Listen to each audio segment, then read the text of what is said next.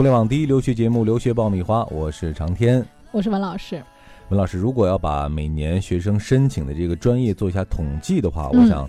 这个数据里面占比最大的应该就是商科。商科对，十个出国九个商啊，我们经常这么说。而且中国学生特别愿意学商科哈。嗯。那今天呢，我们就来讲一讲这其中的原因到底是什么。另外，商科现在真的前景就那么好吗？商科学生就业未来又有哪些需要注意的要点呢？今天我们就来一起分析分析大家热衷的商科。留学爆米花粉丝福利来了！文老师工作室入学申请开始招生，留学咨询从业十四年，帮助数百位申请者成功留学。详情见微信订阅号“留学爆米花”。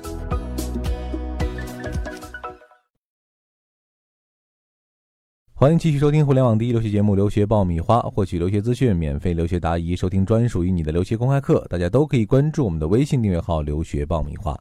每年请您帮助这个留学咨询的学生当中啊，应该说商科占到了绝大多数哈。对，因为商科吧，说白了就是比较好学。嗯啊，你看理工科的学生他也可以选商科，文科类的学生也可以选商科。可以讲商科呢，它不需要学生就是高中这个阶段有太多的一个背景或者说基础知识。比如说，我要是学一些工程类的，我可能物理要学的好一点；我要学生物化学类的，我还要学个生物基础啊，或者化学基础，啊，相对的那个专业词汇上呢也没有那么多，啊，所以整体来讲呢，学起来不需要太多的背景。还有一点呢，就是商科比较容易读啊，时间短。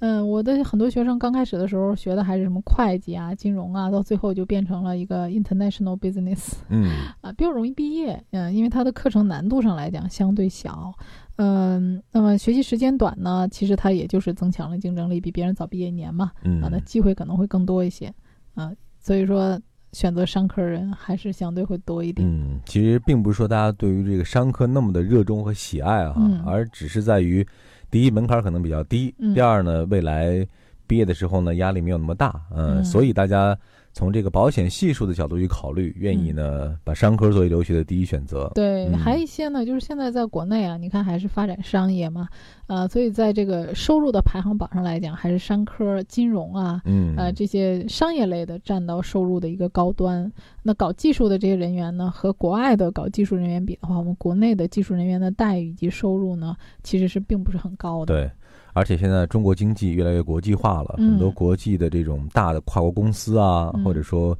全球的这种排行很靠前的公司啊，在中国的经济往来越来越多，所以其实也给这些商科学生造就了更多的这种工作机会哈。嗯，还有出去留学的很多家长呢，也都有自己的企业，嗯，那么他可能也希望孩子呢具备更多的这个商业方面的知识，将来可能回来之后呢，在一些。呃，创业上啊，或者是继承家族产业上，都会有一些帮助。嗯啊，那么学一些理工科的学生呢，呃，大家总觉得是要打工吧？嗯，好像这个创业没有商科的学生机会多。嗯，说到商科啊，名字听起来很简单哈，但背后其实是包罗万象，无所不有哈。如果我们要分类的话，文老师，商科可以按照什么样的类别来进行划分呢？呃，商科的话呢，如果从传统意义上讲，其实可以分成。职能和行业这两个类型来讲，呃，我们讲到这个职能呢，其实大家比较容易理解，就是以职业为导向的。比如我们讲到经常说的会计啊、金融啊、人力资源、市场营销，这些其实都是。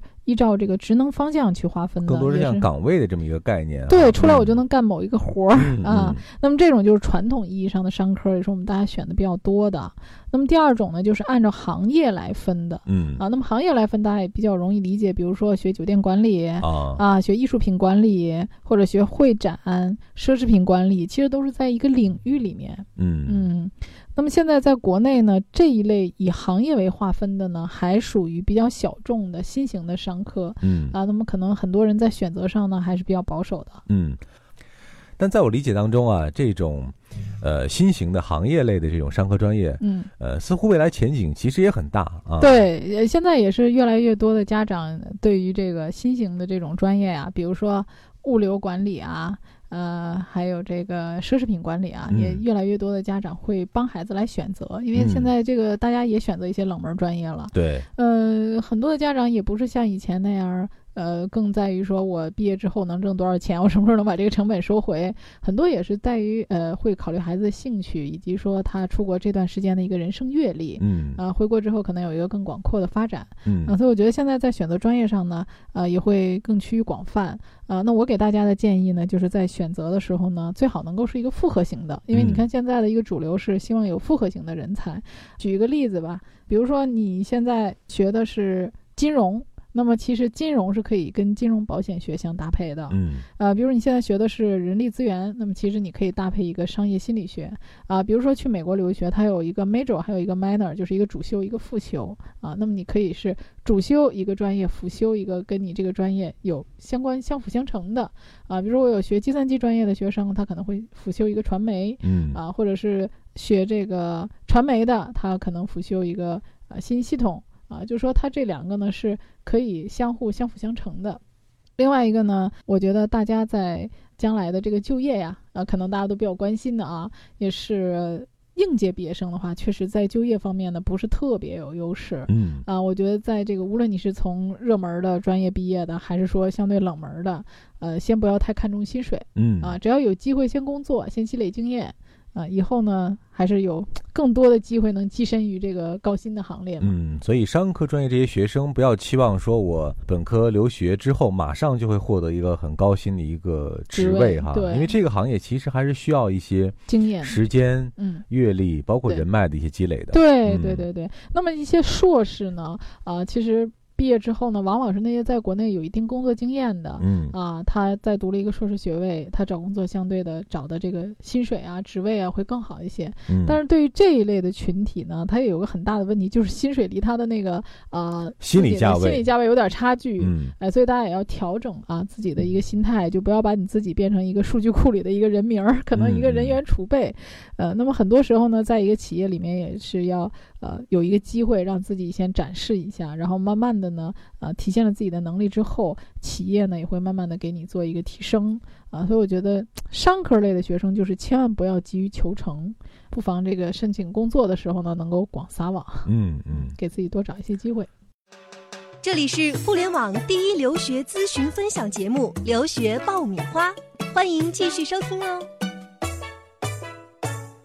那文老师又到了新一年的申请季了哈。对于这些准备在今年申请商科的学生来说，您觉得有什么要特别注意的，或者说商科申请的时候有没有一些特别的一些细节和环节呢？嗯，那么我你说起这个问题，我想起来前两天跟我们咨询的一个听众啊，呃，那么他是在国内呢学的是英语专业，他修了一个第二学位，嗯第二学位呢是会计专业，嗯其实他也是一个复合型人才，对，啊、他这个复修还蛮好的，然后他自己呢硕士将专业呢是想读会计，嗯呃，那么他就担心说，我是不是不能够读会计？因为我的第一学位是教育学的英语专业啊。那么我看了他的呃课程的设置，那么他修了四十八个学分啊，课程的设置上来讲呢很全面，嗯呃，从这个分数上来讲呢也都不错。呃，所以说这样来讲呢，他申请会计专业其实是没有问题的。那么我是想跟这些在国内本身也修了第二学位的同学讲，其实呢，他国外申请的时候不是看你专业的名字，他看你的课程设置。嗯那么只要你的第二学位的课程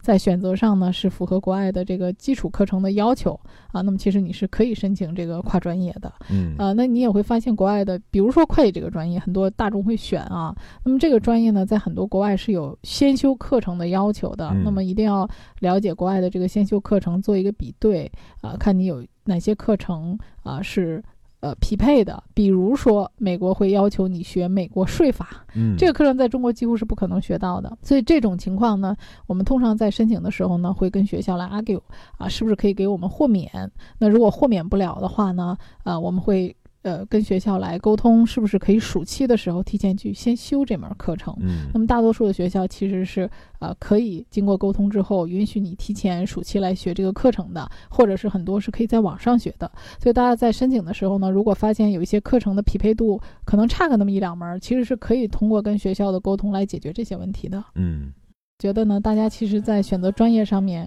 呃，无论是到国外选专业，还是我们现在在国内去本科申请硕士呢，啊、实际上都是有比较多的、比较宽泛的选择的。嗯那么也不要因为你的专业名字而不把自己呢局限在一个小圈子里。呃，同时在现在读本科阶段，其实你就可以逐渐的去摸索自己的兴趣啊、在本科阶段呢，可以做一些感兴趣课程的选修，这样呢，为你将来在读硕士期间想转专业呢，做一些铺垫和准备。嗯，而且我还有一点很想跟大家分享，就是商科大家都很热衷哈，嗯但另一个角度来讲，其实就是竞争非常激烈的一个领域。那在这样的领域之中呢，呃，如果未来你希望从中能够脱颖而出，或者在竞争当中取得更大优势的话，那可能在这个专业门类的选择上啊、要结合自己的兴趣，可能要做一些更加深度的了解。嗯呃，这样呢，让自己在选专业的时候能够与众不同。那在未来毕业之后的选择上，你可能比别人就会先走一步。对，就是我嗯们说的一些冷门专业，其实大家可以大胆的去尝试。